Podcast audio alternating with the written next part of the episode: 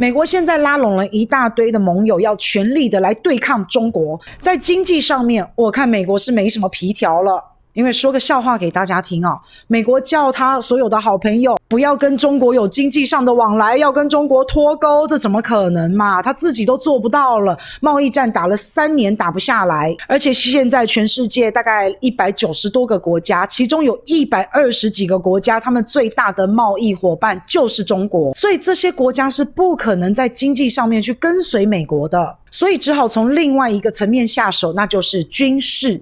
因为美国跟他很多的盟国都有签订军事安全条约，所以也只有从军事的角度出发，才比较有正当性，才比较能够叫得动他这些盟国。拜登今年一上任，他就邀请他北约的盟国来参加美国的印太战略。邀请了英国啊、法国啊、德国啊等等等等啊，派遣军舰来到南海来自由航行。那南海就是美中军事较量的一个非常重要的据点。反正你就看到美国跟盟国接二连三的非常针对性的在做一些挑衅。其实中国也不是不让你来嘛，本来就可以自由航行啊，你要来就来嘛，你经过我家门口，你要经过你就经过嘛。那我不知道你到底是来跟我做朋友的，还是跟我作对的。那你经过，那我也派人看着你，看看你要干什么也没事嘛。那但是我们不管这些盟国是否是心甘情愿，反正你给美国捧个人场，有人来就好，来了就好。久而久之，大家跟着美国办活动、搞军演、搞自由航行，哎，办着办着，好像就有了参与感了。之后就觉得，哎，自己有责任感了，好像是这个团体里面的一份子。啊，来着来着来久了，好像就变成了常态。而且美国这么爱办这些活动，也相当程度了凝聚他跟盟友之间的感情。而且好像感觉他们就是组成了一个霸凌者集团，这样美国的目的就达到啦。可是他们这些小牙签天哦，一直刺，一直刺哦，真的是。小鬼难缠呢，真的很烦呢。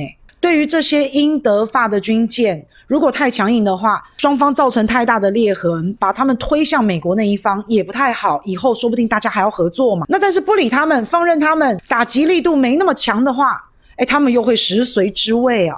来来南海就逛一逛，就逛到东海，再逛到台湾海峡，然后又一天到晚三番两次的来，而且每次来之前都还要大张旗鼓，都还要敲锣打鼓，我来了，我来了。尤其是前不久德国军舰来到南海之前，德国国防部长还说，德国的伙伴在海上自由航行受到了限制，德国将基于共同价值观，站在伙伴这一边，共同维护印太地区的安全稳定，还有。自由，哎，我想说，德国佬，你讲这个话什么意思啊？什么你的伙伴在海上自由航行受到了限制？谁？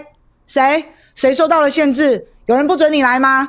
证据拿出来！有人不准你来吗？你只要是在十二海里之外，你要来就来，符合规定就好。但是我中方的船只也可以在这边航行啊，不可以吗？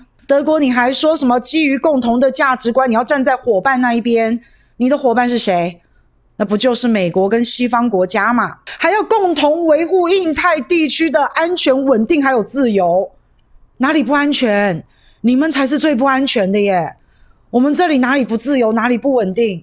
你们不要来搞破坏，我们就很安全、很自由又很稳定了。你讲这些话不是莫名其妙吗？你还没来，你就先讲这番话，你就先扣了帽子给我，讲的一副有人来到南海没有自由了，被受限制了，讲的一副南海好像不安全稳定了。你这是什么心态啊？结果后来德国还要向中国政府申请访问上海。啊，你之前一开始讲话不是很冲，你不是讲话很呛吗？